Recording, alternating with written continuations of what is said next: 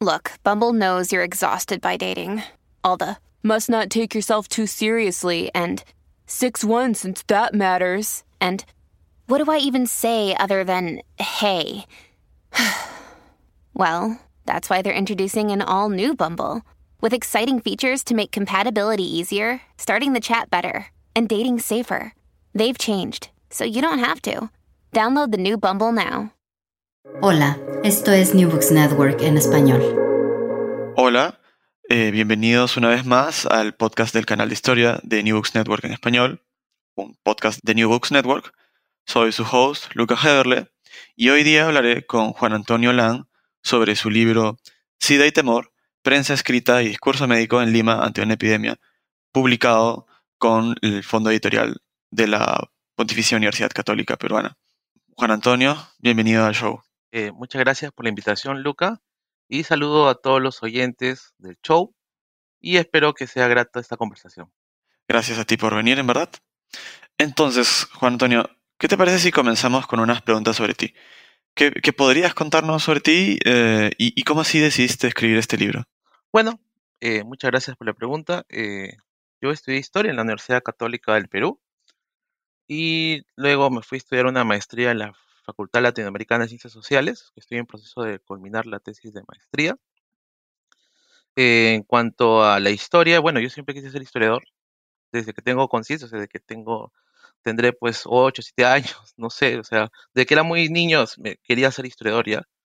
Eh, no sabía necesariamente o sea, qué se dedicaban en sí, o sea, sabía que los historiadores eran, daban conferencias, eh, eh, muchos dictaban clases, entonces por ahí era mi, inclinación y me gustaban mucho las clases de primaria sobre todo, ¿no? Porque era una, historia bien emocionante, ¿no? Eh, fui criado en la ciudad de Huancayo, luego vine a Lima, ya tenía mucha influencia por la historia, ya en secundaria también, ¿no? Eh, sobre todo por ciertos profesores de, escuela, también por las enciclopedias, había enciclopedias virtuales al, inicio de los años 2000, te comprabas un CD en carta otros CDs, eran como Wikipedias, pero en CD, en discos, en discos, ¿no? introducías en tu PC y podías eh, manejar y ver todo lo que era la historia, ¿no? También eh, videojuegos, me, influyó mucho Age of Empires, eh, y también otras cosas, ¿no? En mi casa había una biblioteca surtida de libros de historia y enciclopedias, y sobre todo me gustaban ciertos libros, ¿no? El de Jorge, Jorge Basadre también, ¿no? Trataba de entenderlo, no necesariamente todo bien, porque era muy, muy, muy joven, era un niño en realidad, y, pero de ahí empezó mi inclinación por la historia, ¿no? Eh, ya cuando, eh, eh, en el Perú lastimosamente, cuando uno quiere estudiar historia, los padres se ponen un poco, digamos, temerosos frente, frente a esta decisión, y no quisieron que estudie historia, entonces postulé economía, Universidad Católica, pero ya dentro de la universidad hice varios cambios de carrera, pero finalmente terminé en historia y, aceptaron mi decisión. ya también pasé por sociología, etcétera, pero finalmente acabé la carrera de historia y estoy muy contento de haber eh, decidido por esta carrera, que me trae muchas satisfacciones. Y ya sobre el, eh, libro en sí, este libro nace de mi tesis de licenciatura, ¿no? Eh, son, digamos, trabajos, distintos trabajos que hice en la Facultad de Letras y Ciencias Humanas en Humanidades, en el trabajo de seminario de tesis 1, seminario de tesis 2, el trabajo de Historia de la Ciencia. Y en un momento yo no, yo no sabía más o menos qué tema manejar, porque tengo mucha curiosidad por distintos temas, pero la influencia de un profesor que es Jorge Locio, Jorge Locio es historiador de la ciencia, estudió en Manchester, eh, me inclinó a trabajar esos temas ¿no? de las epidemias. Comencé con el SIDA y fui a al, primero fui a revisar noticias, ¿no? Que aparecieron en periódicos y fui al primer sótano de la Biblioteca Central de la Universidad Católica, el primer sótano donde estaban los periódicos de los años 80. Revisaba los periódicos de los años 80, día a día, los, digamos, los titulares y las noticias, ¿no? Y ahí encontré que había bastante información sobre el VIH-Sida, ¿no? Entonces, como, como me pasé, digamos, unos cuatro, cuatro o cinco meses revisando esos periódicos, tenían seleccionadas bastantes fuentes y decidí eh, esquematizarlo y proponerlo como tesis. Ya luego eh, fui al archivo de la Universidad Cayetano Heredia a la biblioteca La Cayetana Heredia y al Archivo Histórico Ribagüero, donde encontré otras fuentes primarias de suma importancia. Mi tesis salió publicada con sobresaliente y ganó dos premios y por ahí una una de las razones que fue publicada como libro. Este libro que, del que vamos a hablar es una versión abreviada de mi tesis de licenciatura que fue publicada, que fue, digamos, digamos, defendida el 2019, ¿no? En abril del 2019. Entonces, por ahí va la historia del libro, ¿no? Comenzó como una tesis y que se transformó en un libro, sobre todo, más de divulgación, ¿no? Por el formato que le ha dado la Universidad Católica. Bueno, entonces, en otras palabras, qué bueno que te hayas decidido por historia, porque creo que es un trabajo que bastante informativo, como tú dices, ¿no? Bastante divulgativo. Eh, graciosamente también un comentario breve. Eh, parte del motivo por el que yo me intereso en historia también se de algunos videojuegos, aunque en mi caso no es Age of Empires, sino es eh, Assassin's Creed. ¿Te suena la, claro, la saga? Ya, es en gran parte por esa saga. bueno, entonces, al principio del libro compartes una reflexión de, Marcos Cueto, que es un, conocido este, historiador médico peruano, ¿no? Sobre la utilidad de estudiar epidemias e historia médica en general ya que así se revela bastante información eh, oculta, por así decirlo, sobre la sociedad de la que estemos hablando. ¿De qué maneras y por qué es ventajoso estudiar historia médica? Bueno, eh, Marcos Cueto es un historiador, es uno de los historiadores más eh, importantes en América Latina sobre historia de la ciencia y mi trabajo se basa mucho en él, en sus planteamientos, sus reflexiones. Y en cuanto a las epidemias y cuán importante es estudiar epidemias y la salud también pública la historia de la medicina, eh, nos brinda, es, nos brinda distintos, nos da luces para entender la sociedad en sí, ¿no? Aspectos que están ocultos en situaciones normales. Porque cuando hay momentos de críticos donde la, enfermedad perdura, donde hay epidemias, donde hay el flagelo de, de, la muerte, de la guerra, eh, se puede decir que es un momento de crítico donde las objetividades afloran, o muchas cosas que están latentes. Eh, por ejemplo, eh, hay muchos, pues, muchos, eh, muchos temas de género, temas étnicos, que están soterrados y que aparecen, ¿no? como la discriminación, estigmatización o, culpabilizar a las víctimas, ¿no? Cierto, a ciertos grupos poblacionales. ¿no? Entonces, en ese sentido, es una ventana para entender la sociedad de aquel entonces, ¿no? las sociedades en general. Y, no solamente es eso, sino porque la enfermedad influye en la cultura y la cultura influye en la enfermedad. ¿A qué me refiero con eso? Eh, generalmente en un momento de enfermedad eh, afloran, como dije, estas subjetividades, pero las subjetividades van construyendo culturalmente a la enfermedad. Se crean imágenes, representaciones sobre, lo, acontecido y sobre el cuerpo. Entonces es un momento importante para entender varios aspectos, no, solamente sociales, culturales, también económicos, se puede decir, y políticos. Eh, por ejemplo, eh, e, económicos en el sentido de que hay un descenso poblacional, hay una crisis de, laboral, etcétera, pero políticos porque se ve eh, cómo el Estado trata de intervenir y trata de afrontarse la enfermedad y dar distintas medidas que pueden ser autoritarias o también medidas que pueden ser eh, eh, preventivas. Entonces, es, es, un momento que todos los aspectos económicos, sociales, culturales afloran. Por eso es importante estudiar la historia de la medicina, la historia de la salud, más allá del tema epidemiológico, más allá del tema biológico y, y también medioambiental, ¿no? Entonces, es un tema que nos da muchas aristas para entender la sociedad. Bueno, ahora con, con la reciente pandemia de COVID creo que eso es se ha vuelto un poco sentido común, ¿no? Pero probablemente si hubiésemos tenido esta entrevista hace un par de años, no necesariamente sonaría tan obvio. Y ahora me gustaría hacerte una pregunta sobre el... Sí, sobre un tema un poco más estrictamente médico, ¿no? Que es el, consenso médico sobre las formas en las que se contagia el VIH. ¿Cómo, cómo es que esto ocurre? Eh, una, una eh, respuesta frente a lo que me dijiste que es ahora obvio frente al COVID. En, en, eh, este libro fue escrito en 2019, justo previo al COVID. Entonces, muchos de los planteamientos, o sea, no, no veníamos venir, venir una crisis así, ¿no? Entonces, Marcos Cueto en ese sentido también era uno de los pioneros en, en dar, digamos, respuestas sociales, ¿no? O, o planteamientos, reflexiones sobre estos problemas sociales. Ahora, frente al tema médico que tú me preguntas, hay, digamos, un consenso, ¿no?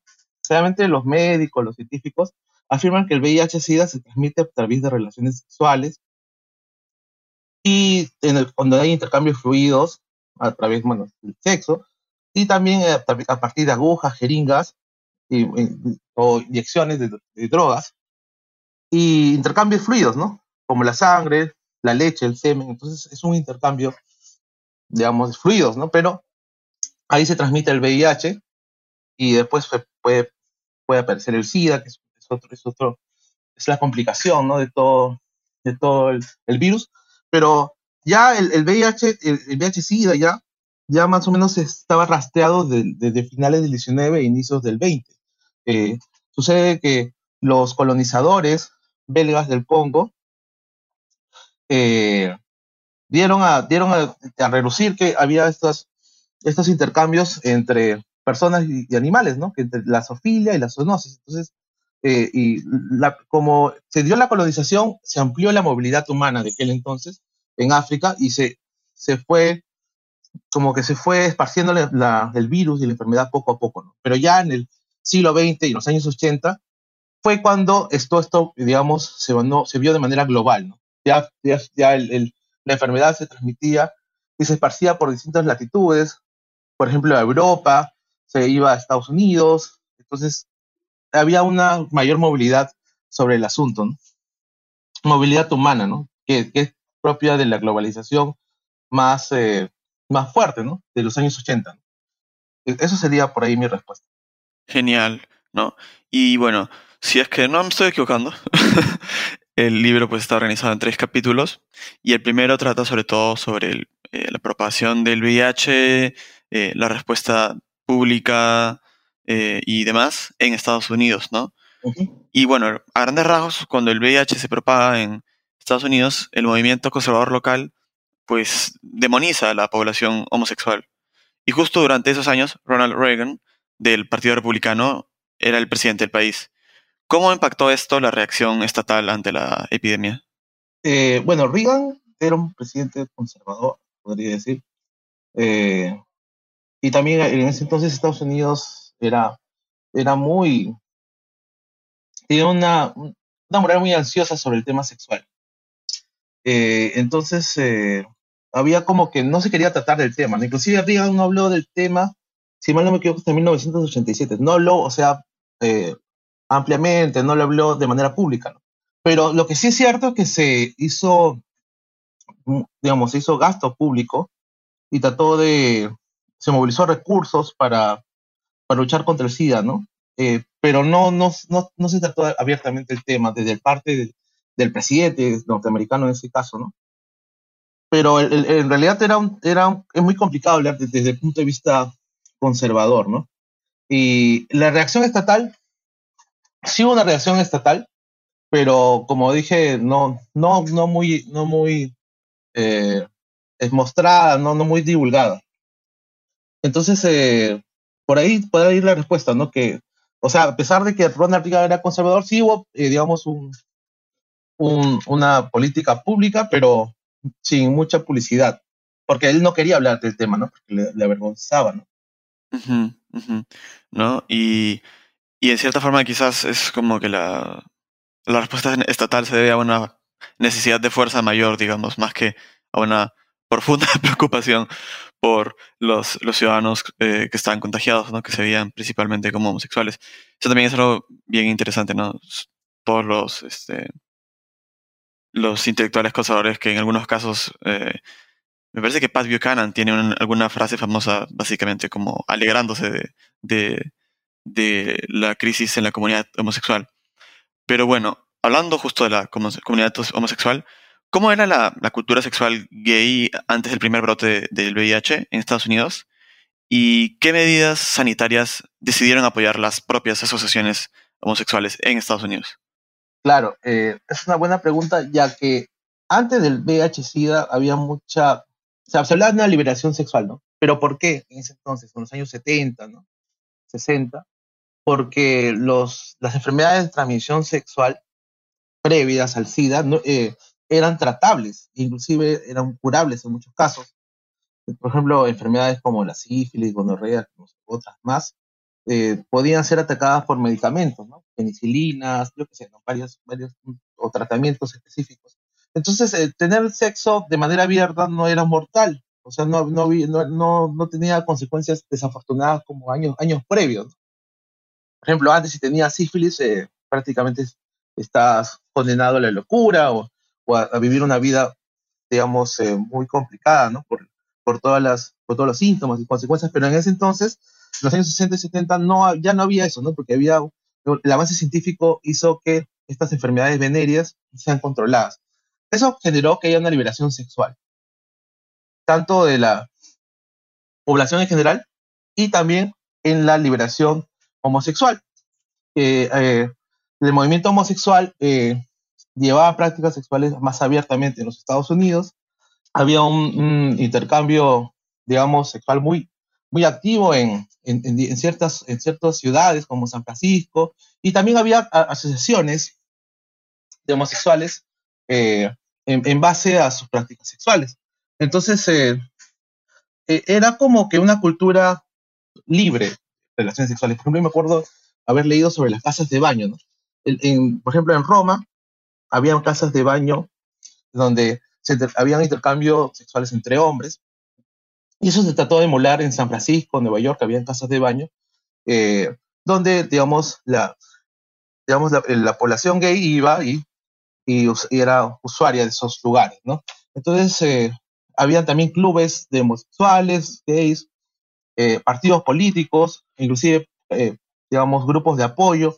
Entonces, todo eso se fue aglutinando, se fue creando una cierta cultura gay, ¿no? E inclusive también había eh, migraciones, ¿no? Por ejemplo, había muchas ciudades o muchas eh, comunidades pequeñas muy conservadoras en los Estados Unidos, en donde ser gay era prácticamente un pecado, un delito. Entonces ellos migraban hacia grandes ciudades y ahí podían tener una vida sexual más abierta y más libre, ¿no? Como San Francisco, ¿no? O Nueva York. Entonces, eh, el, había un movimiento muy grande, ¿no? De, asociaciones homosexuales en los Estados Unidos. Inclusive participaban en política, en derechos, eh, derechos civiles, eh, que, para no ser discriminados, etcétera, ¿no? Inclusive había un barrio eh, en San Francisco, no me acuerdo el nombre ahorita, pero había un barrio homosexual, ¿no? Entonces había una cultura que se fue creciendo gracias a esta liberación sexual de los años 70, ¿no? Claro, ¿no? De hecho, si recuerdo bien, en San Francisco había algo así como una, población estimada de 100.000 homosexuales, ¿no? Y era la mayor metrópoli homosexual, en, en, si es que no en el mundo, en Estados Unidos al menos, ¿no? Y, y bueno, ¿no? Y también en parte por lo que nos decías, ¿no? Las, las medidas que suelen apoyar ellos son las que eh, eran menos estigmatizantes, ¿no? Como por ejemplo difundir el uso de condones para tener sexo seguro y demás, ¿no? En vez de querer como que rastrear, por ejemplo, qué personas tenían VIH, ¿no? El Estado, por ejemplo, quería saber, identificar quiénes eran los, los portadores de VIH. Entonces, eh, eso fue muy mal, muy mal visto porque era una forma de tener, poner un San Benito, ¿no? A una persona que tenía VIH-Sida, trataba de, una forma muy fuerte de discriminación, ¿no? Eh, y también hubo, digamos, movimientos para apoyo mutuo, ¿no? Hubo eh, hospitales autogestionados también, ¿no? Entonces, eh, entonces había un movimiento de solidaridad entre, la, entre, las personas con VIH y también las personas homosexuales, ¿no? Entonces eh, había una solidaridad y también había un trabajo del Estado también. Eso también no hay, no hay que negar, ¿no? Tenían hospitales desde el centro, y centros de prevención estatales en los Estados Unidos. Sí, continúa, Lucas, disculpa que te interrumpido. No, no, más bien, este, perfecto que, que, que añadas ahí esos detalles, ¿no? Y bueno, y digamos que a grandes rasgos eso es como, como estos eventos se desarrollan en Estados Unidos. Y ahora me gustaría pues pasar a hablar del Perú. Entonces, si te parece bien, cuéntanos quién fue Raúl Patruco Puig y qué rol jugó cuando el virus no del VIH este, llegó al Perú. Claro, eh, Muchas gracias por la pregunta. Raúl Patruco era un, un argentino, prácticamente peruano, porque vino desde muy, pe muy pequeño, vino en la, en la primaria para realizar las, y realizó la secundaria acá. Y estudió la primera promoción de la Universidad Cayetano Heredia. Él estudió la primera promoción de medicina y era un experto en inmunología y, en enfermedades de altura. Él se fue a estudiar a John Hopkins y ahí se especializó y, fue, y tuvo redes internacionales para poder abordar distintas enfermedades y tratamientos epidemiológicos. Él era la persona, una de las personas más respetadas en su rubro y, en, la, y en la ciencia de aquel entonces. Raúl Patruco eh, tuvo la suerte, la suerte y también y de poder, y también la virtud de poder tratar y estudiar a los primeros pacientes con VIH-Sida en el Perú.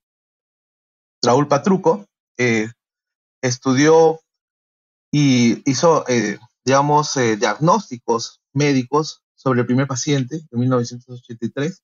El primer paciente vino de Estados Unidos, era una persona homosexual que eh, vivió muchos años allá y vino a, digamos, a tratarse acá ya sus últimos días de vida. Y la Universidad Cayetano Heredia fue el centro de estudios o en la universidad donde se centralizó el, el, diagnóstico y el tratamiento del VIH-Sida del Perú. Raúl Patruco fue muy importante, pues no solamente era un médico que, digamos, realizaba tratamientos, trataba de mejorar la vida de los pacientes, sino que él también fue una suerte de divulgador de la ciencia. ¿En qué sentido? Él eh, iba a los programas de televisión, iba, tenía, digamos, muchas eh, entrevistas en los medios de prensa, en periódicos, radios, etcétera, y daba conferencias para informar los problemas que podía tener el eh, o podía traer el VIH-Sida al Perú y que no era un problema solamente de homosexuales, sino que también podía expandirse al, digamos, a una mayor población, digamos, a la población heterosexual. Entonces él trataba de dar respuestas a, las interrogantes de la época, ¿no? Sobre esta enfermedad, que no se sabía mucho sobre esta epidemia, y él trató de, dar eh, informaciones sopesadas. Entonces, él es un personaje muy importante, lastimosamente falleció muy joven, si mal no me acuerdo, falleció a los 26 años, de un infarto en Trujillo. Él estaba siendo parte de una investigación amplia, inclusive era parte de proyectos estatales y de comisiones sobre el VIH-Sida, pero falleció muy joven. De ahí ya siguieron la senda otros investigadores, pero él es el principal y el pionero.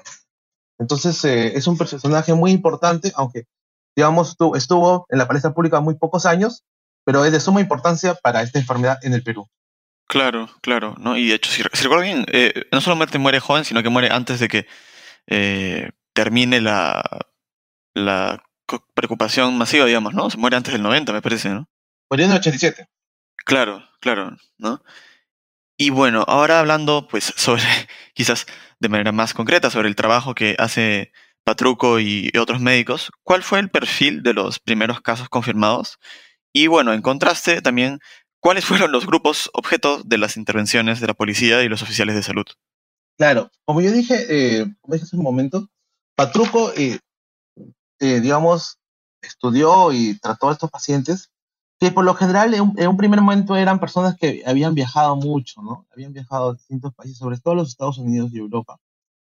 Y habían tenido, digamos, distintas parejas sexuales en, esos, otros países, estas latitudes.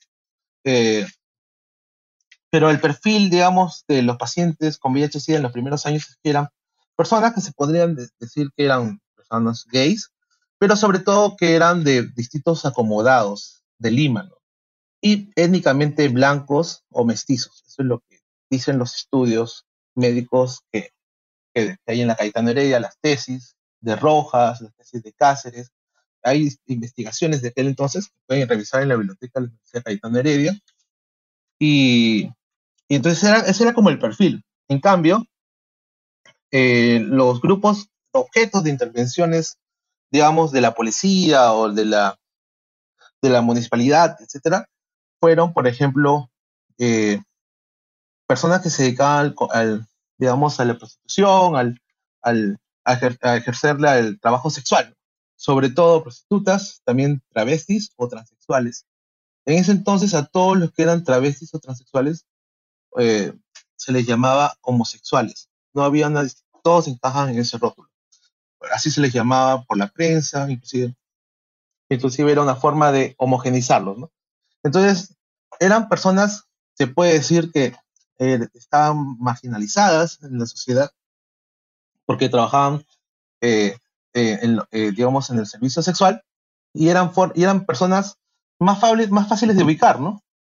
Si una persona está ejerciendo la prostitución, el- está vendiendo, vendiendo sexo en la calle, era fácil identificar y hacer una redada, ¿no? Con el pretexto de hacerles pruebas de VIH-Sida, de pruebas de lisa, ¿no? O otro tipo de prueba, se los hacía redadas y se les, digamos, eh, castigaba, ¿no? Por esa conducta que no era deseable por la policía o por la sociedad peruana de aquel entonces, ¿no? Entonces, eh, por ejemplo, hay muchos casos de redadas a casa de masajes. Eh, hay una, yo, yo encontré un- una noticia sobre un operativo llamado Tortolitos 88. Y en Tortolitos se iba a las casas de masajes donde existía prostitución y se levantan.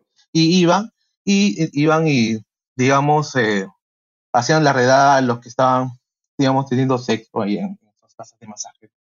Pero también eh, iban a la calle y, y hacían estas intervenciones, ¿no? Eso en realidad es una, era una violación de derechos, ¿no? o sea, eh, uno puede estar pasando por la calle, o sea, una cosa cosa quieras hacer, pero no te pueden estar haciendo una redada para hacerte una prueba a la fuerza, ¿no?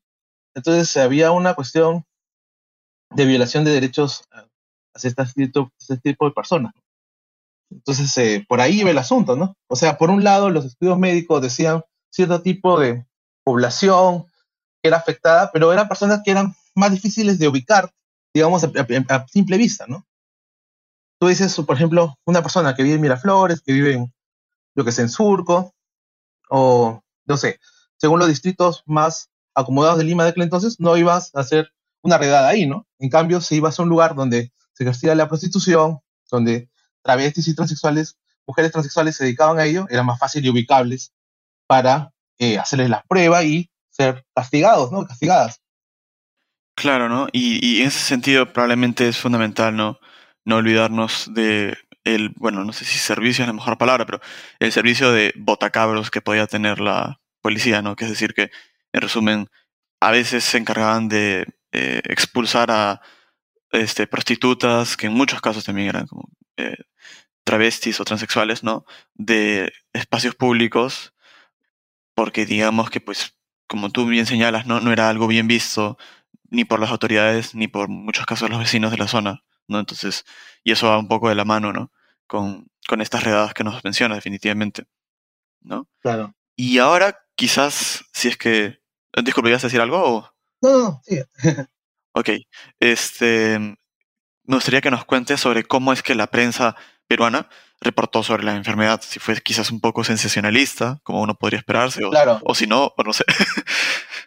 Mira, la, la prensa peruana en realidad a, un inicio jalaba cables internacionales. ¿Qué me refiero con eso? O sea, copiaba noticias de, de, de apareció el VIH-Sida en tal país, no sé, en Estados Unidos, en Francia, y lo copiaba, ¿no? Un, inicio era así.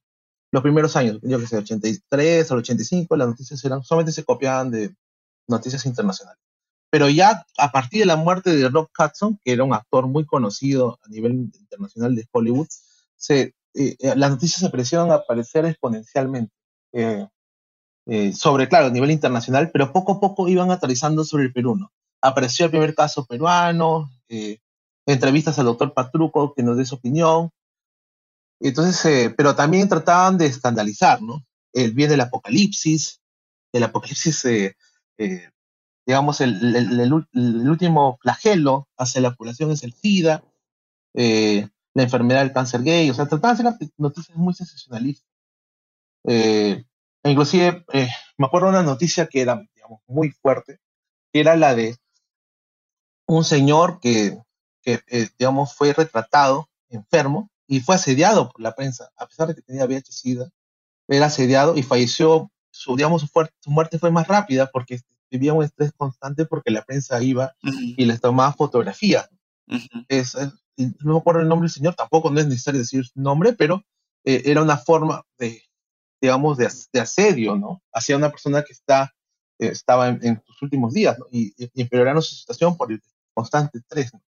Por ejemplo, otra noticia sensacionalista fue el, el- el- fue encontrado el primer paciente heterosexual con SIDA, ¿no? Es un estribador o un trabajador del Callao.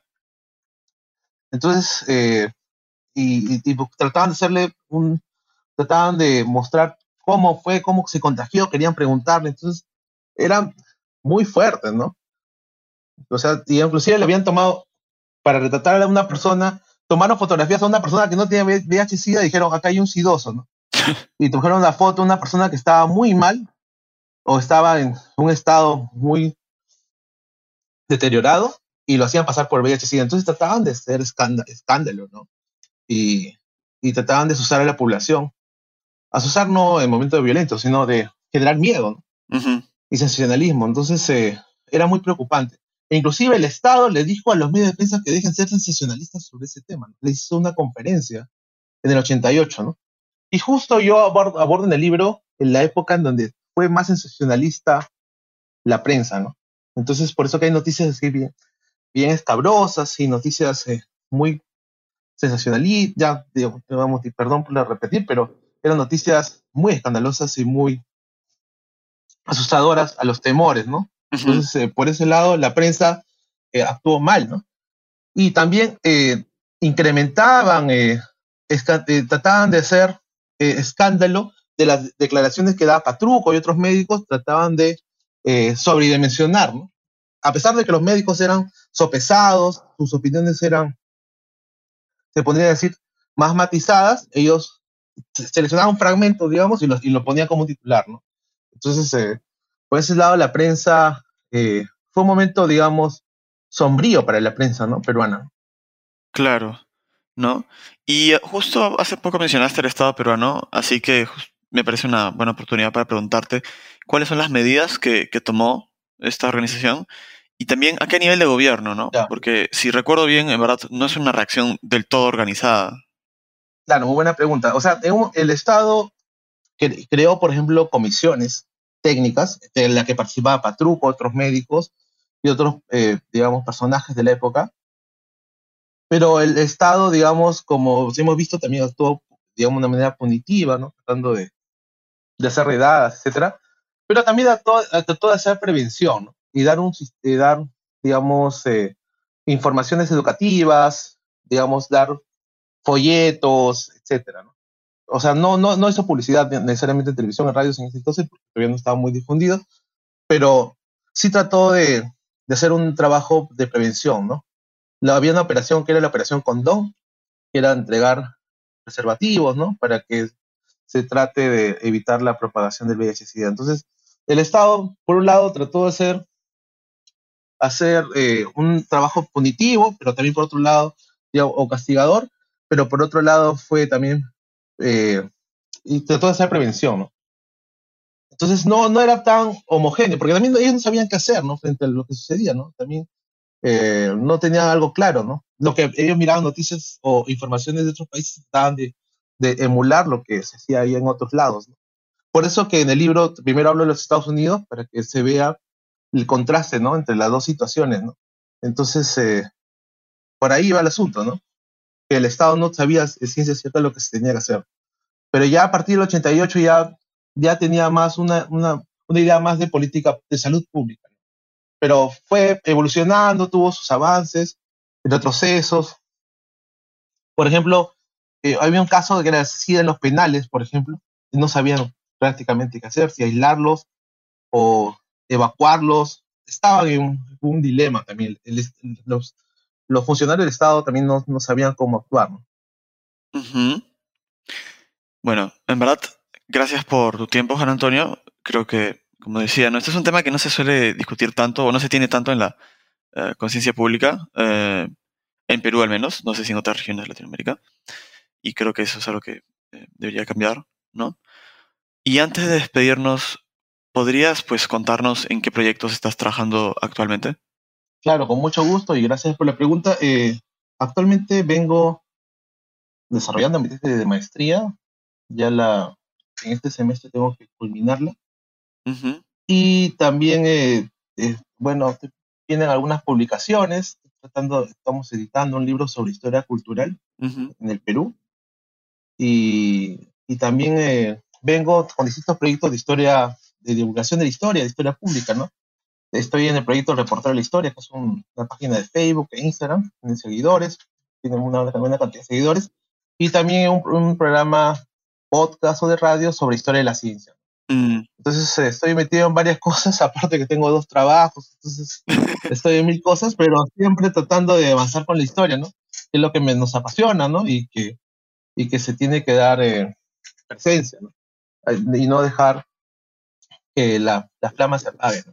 Porque es algo que, que siempre me motiva y me da curiosidad y quiero seguir en el, en el camino académico, ¿no? Y de la historia, que siempre quise hacer. Genial. Ah, eso sí, antes de, antes de cortar, eh, si no es mucha indiscreción, ¿cuál es el tema de tu maestría? Bueno, yo sobre maestría estoy haciendo, eh, seguro muchos lo saben, sobre Juan Basilio Cortegana, era un héroe de la independencia, escribió 13 tomos, una historia general del Perú en 13 tomos. Él, esos 13 tomos, él muestra sus vivencias como participante de las, las batallas de Junín, Ayacucho y otras intervenciones bélicas, ¿no? Entonces, lo que ya voy a hacer es una, eh, una, un trabajo sobre la memoria y la historia general. Mm. Entonces, con esto trato de mostrar cómo los, los primeros años del Perú post-independiente, el uso de las memorias y la historia sirve para, eh, validarse políticamente, ¿no? Porque él hizo esas historias, esas memorias, para poder tener, digamos, beneficios estatales como ex veterano de guerra. Y ese es un asunto más de historia, historiografía y memoria, ¿no? Generalmente se dice que la, la ola memorial en Latinoamérica es en el siglo XX, luego de las dictaduras en latinoamericanas. Pero yo trato de mostrar que es desde los inicios de las repúblicas, luego de, las independencias latinoamericanas a partir de este personaje. Y, y, bueno, estoy tratando de hacer historiografía, que es el otro campo que me gusta mucho. Yo estoy especializado en historia de la ciencia, pero también en historia de la historia. Hmm. Entonces, eh, entonces voy a ir por ahí, ¿no? En esta maestría, ¿no? Ya a futuro sí quiero seguir haciendo historia de la ciencia. Genial. Bueno, entonces nuevamente gracias por tu tiempo, ¿no? Esta ha sido una entrevista con Juan Antonio Lan, autor de SIDA y Temor, prensa escrita y discurso médico en Lima ante una epidemia. Antes de terminar nuestra conversación, me gustaría recordar que el libro se llama SIDA y Temor, prensa escrita y discurso médico en Lima ante una epidemia y que fue publicado por el Fondo Editorial de la Pontificia Universidad Católica del Perú. Muchas gracias por escucharnos. Gracias por escuchar New Books Network en español.